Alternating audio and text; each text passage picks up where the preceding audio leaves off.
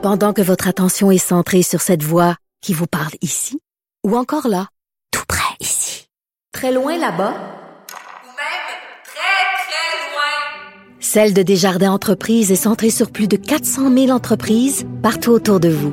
Depuis plus de 120 ans, nos équipes dédiées accompagnent les entrepreneurs d'ici à chaque étape pour qu'ils puissent rester centrés sur ce qui compte, la croissance de leur entreprise.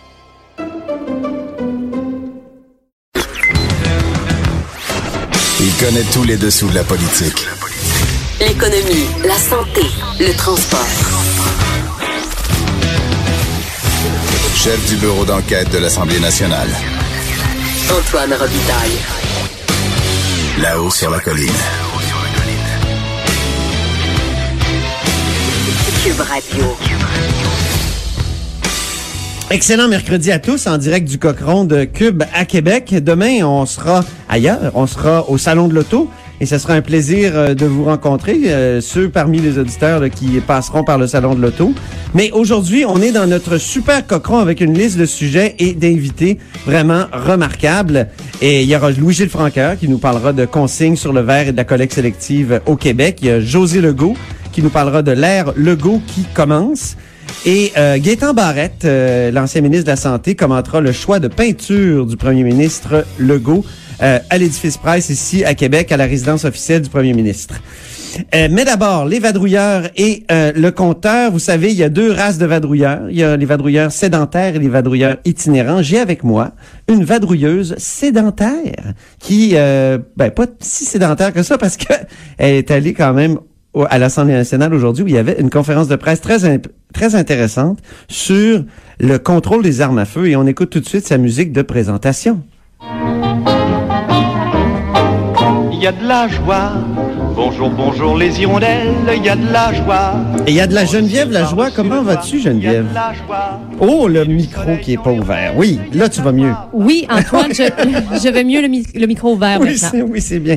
Et, euh, et c'est vraiment un bon coup quand même de Geneviève Guilbeault ce matin, je trouve. C'était vraiment une conférence de presse habile.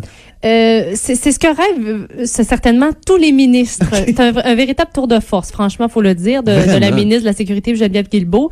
Il y avait donc le, le grand patron de la SQ, euh, Martin Prudhomme, euh, la, la coordonnatrice de, du mouvement Poli euh, se souvient, euh, ainsi que le directeur général de l'Association des chasseurs et pêcheurs du Québec. Comment joindre tous ces gens euh, de, de- en, en un seul événement, c'est quand même assez Trouver l'espèce de point de convergence sur la question du contrôle des armes à feu, puis présenter tous ces gens-là qui acceptent de venir à la conférence de presse alors qu'elle jette un peu de l'est sur le contrôle des armes à feu, tout en restant ferme sur la date, là, mais... Oui, elle a euh, été très claire à l'effet qu'il n'est pas question, et on, on l'a talonné pas mal, euh, il n'est pas question euh, pour le gouvernement Legault d'abolir le registre des armes à feu, euh, que ce soit maintenant ou plus tard. Il n'y en est pas question. Elle exclut totalement.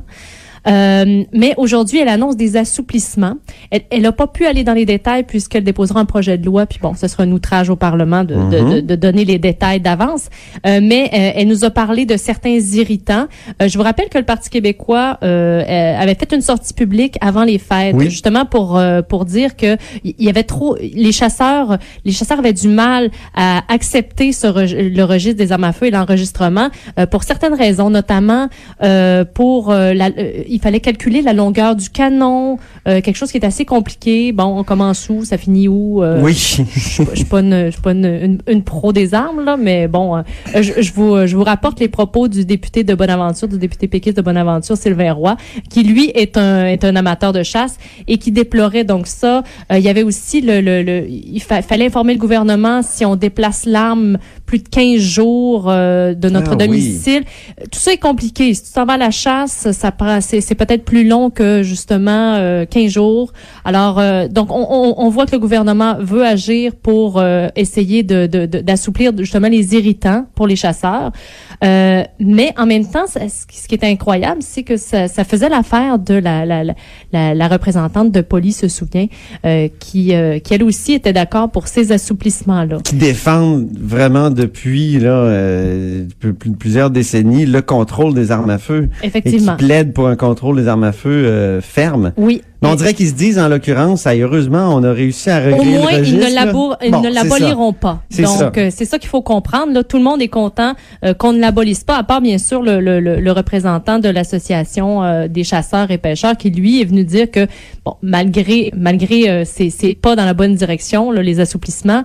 Lui, euh, au bout du compte, ce qu'il voudrait, c'est euh, la disparition de ce registre. Mhm. Mais euh, il était content déjà qu'il y ait des pas dans la bonne direction. Donc, d'ailleurs, la ministre Geneviève Guilbeault peinait à retenir son sourire tellement elle Ah oui? était fière d'a- d'avoir réussi ce coup-là ce matin. C'est ça, mais elle est ministre de la Sécurité publique Oui. et elle, elle a quand même remercié Sylvain Roy du Parti Oui. québécois, Émilise Lessard-Terrien de Québec solidaire. Euh, non, c'est vrai, elle, est- elle, elle voguait sur euh, une espèce de, de nuage là, de, de satisfaction politique. Tout à fait. Puis à ses côtés, donc il y avait Martin Prudhomme, donc le, le- le grand patron de, de la SQ, euh, qui euh, aussi lui est venu préciser, et ça c'est très important aussi, que il, les, les policiers là après le 29, qui est le 29 janvier, qui est la date butoir pour l'enregistrement des armes à feu, ils les policiers n'allaient pas traquer les retardataires. Ah Donc, oui. si vous n'avez pas enregistré votre arme au 29 janvier, euh, à partir du 30, là, ne vous inquiétez pas tant que ça, les policiers vont pas aller vous traquer chez vous.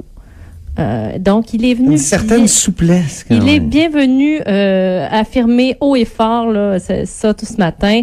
Euh, donc, c'est sûr que si vous vous faites arrêter pour un excès de vitesse, vous avez une arme dans, dans la voiture et puis elle n'est pas enregistrée. Là, vous risquez de, de devoir subir les sanctions là qui peuvent être assez salées. Là, c'est entre, entre 500 et Ben, Ça 5 fait 000 penser à l'enregistrement d'une voiture. Tout à fait. D'une voiture, on peut circuler non enregistrée, mais si on se fait prendre, ça Voilà. coûte cher. C'est le même principe. Donc, mais, mais quand même, l'appel, l'appel au calme lancé par euh, le DG de la SQ qui dit, écoutez, on va, il, il- a dit, nous n'irons pas faire du porte-à-porte pour vérifier chez les gens. Ah, c'est bien dit. Donc, euh, voilà. Très bien. Bon, ben c'est merci beaucoup pour ce ce tour d'horizon, euh, Geneviève Lajoie, de cette euh, conférence de presse, euh, ma foi, très réussie et, et je dirais liée à l'esprit de la coalition. Hein, la, la coalition Avenir Québec, au fond, euh, ils se disent, mais c'est une utopie, là, mais dans le fond, si on n'a pas d'utopie dans la vie, puis d'idéaux, on on marche pas tellement. Là, on peut avancer vers quelque chose comme les adversaires d'hier euh, se réunissent pour travailler au Québec de demain, qui est la phrase clé là, de, de J'imagine que ça ne sera pas toujours comme ça, mais on peut saluer quand même bien dit que c'était euh, une utopie. le- le- l'exercice d'aujourd'hui. Oui, oui, c'est ça. Ça, là, ça a marché aujourd'hui. Oui. Je pense que ça marche autour des violences sexuelles aussi, avec les quatre oui, euh, représentantes des, des quatre partis qui se sont rencontrés, qui sont au moins, qui ont discuté. On ne sait pas encore quelle sera exactement la formule retenue, mais quand même. euh, L'image était, l'image était belle. Hein? Euh, moi, Ouais. je- on, on croise des gens dans la rue, des gens, euh, je parle en famille, des soupers de famille. C'est de ça dont ils me parlent. et oui. Oui, de, de, de cette espèce de réalisation des quatre partis transpartisans. Visiblement, c'est ça que les gens veulent voir. Ça fait du bien. On a, des fois, la, la partisanerie, on en a soupé, même si ça fait partie de l'essence de euh, la politique. Ben, merci beaucoup, Geneviève Lajoie. Je Ça vous fait libère. Euh, je me tourne maintenant vers notre compteur, Jean-François Gibault. Comment ça va, Jean-François Gibault? On va écouter d'abord euh, ta petite musique de présentation.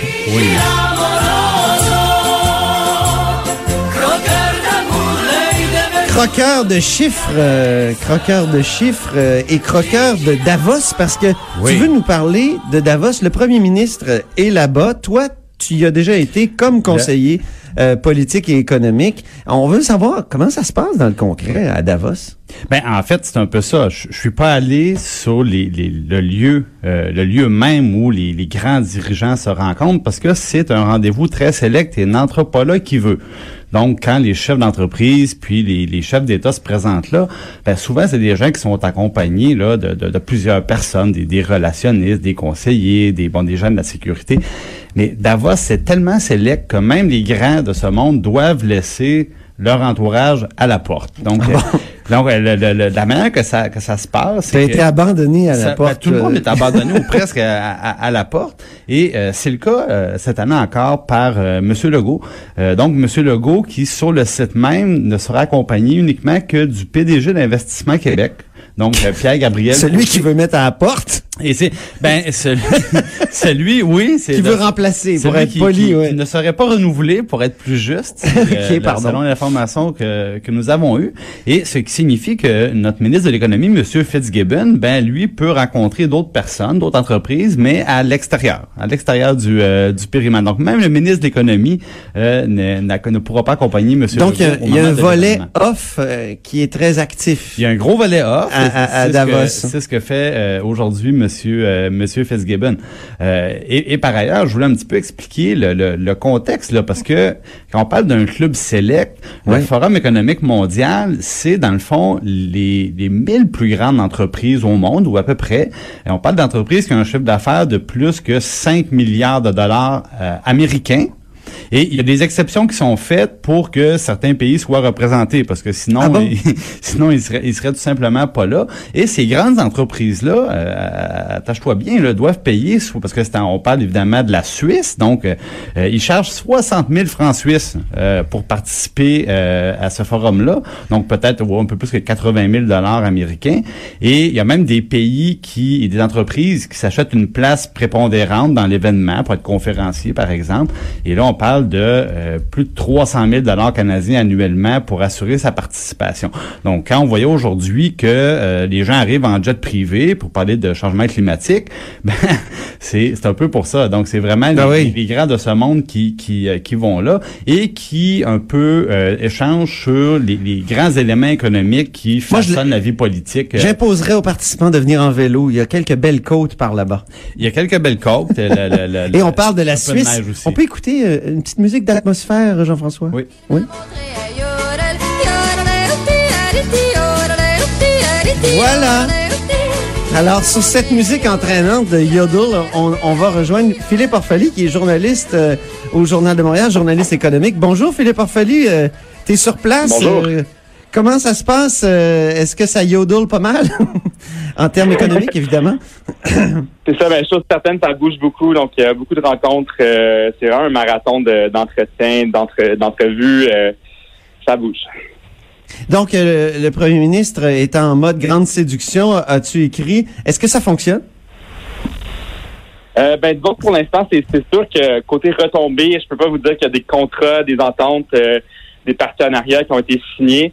Euh, Monsieur Legault l'avait un peu dit à l'avance qu'il allait beaucoup en prospection à Davos et à Paris.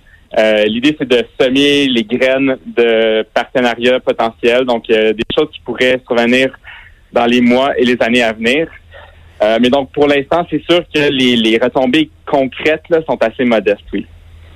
Est-ce qu'il rencontre des entreprises qui sont déjà au Québec ou est-ce qu'il rencontre des entreprises aussi qui n'ont pas encore d'opinion sur rue au Québec ou d'investissement au Québec? Oui, alors aujourd'hui, mais c'était surtout les entreprises qui sont déjà présentes au Québec. On parle de multinationales euh, comme Siemens qui viennent décrocher le contrat euh, pour les nouveaux trains de Via Rail. On pense aussi euh, bon à Airbus, qui est une compagnie euh, qui est très présente évidemment avec le programme euh, C-Series qui a été renommé le A220. Donc Ouais. euh, des, des entreprises étrangères qui sont très très présentes au Québec, mais euh, on nous dit aussi, on nous assure que M. Legault va rencontrer des gens, des, des sociétés qui elles ne sont pas encore présentes chez nous. On ne sait pas exactement euh, quel nom. Te- tu écris toi-même, euh, Philippe, que c'est euh, hautement euh, confidentiel et secret, cette liste-là. Oui, c'est ça. Mais on parle beaucoup d'entreprises qui sont cotées en bourse, donc c'est des informations qui peuvent avoir un impact sur, euh, ben, disons, potentiellement sur le cours de l'action.